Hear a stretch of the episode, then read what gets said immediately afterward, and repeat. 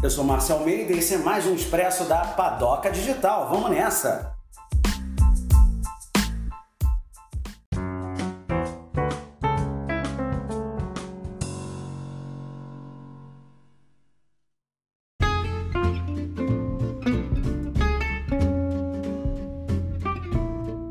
Bom, vamos aproveitar essa dose de expresso e falar rapidinho sobre eficiência e eficácia. Que raio de negócio é esse? Qual é a diferença? Por que, que a gente fala de eficiência, mas sem eficácia? Ou fala que é eficaz, mas não é eficiente? Bom, eu gosto de simplificar as coisas, né? Então vamos simplificar um pouco de metodologia e termos acadêmicos para aparecer no nosso dia a dia e resultar na inovação que a gente quer. Eu gosto de dar esse seguinte exemplo, pessoal: eficiência e eficácia. Digamos que você mora lá no seu sétimo andar do seu prédio e você vai convive muito bem com todos os seus vizinhos, você está feliz no seu condomínio e isso não é um problema para você. Então, façamos aqui o exercício que todos os nossos vizinhos são nossos melhores amigos, tá bom?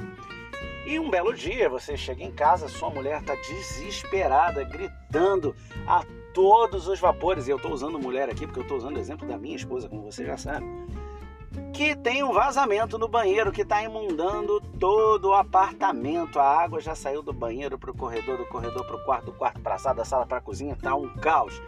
Como vocês acabaram de chegar juntos, a sua mulher sempre muito providente, corre, pega uns panos, umas toalhas, uns rodos, uns baldes e começa a secar aquela enorme confusão de água que sai do seu banheiro.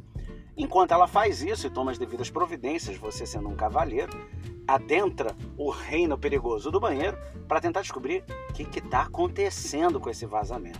Enquanto isso, está lá a sua mulher secando igual uma louca, em toda a força do seu ser, tentando secar um pouquinho da água que já escapou, já está pegando no móvel, na cama, no, no colchão, já está virando um caos. Bom, chegando no banheiro, você detecta então que existe uma razão diferente daquela que você imaginava para o vazamento. Não tem problema. Você sai da sua casa, sua mulher fica totalmente confusa com o que está acontecendo e você se mostra até um pouco, digamos, distraído. E não parece que está muito preocupado com o problema, o que deixa ela um pouquinho mais furiosa. Né?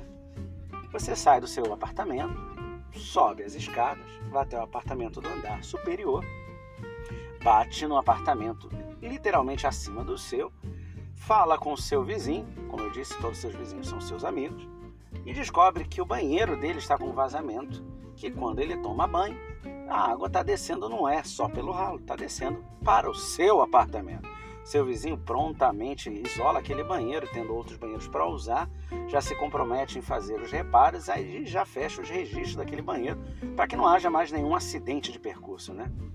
Vamos fazer uma comparação.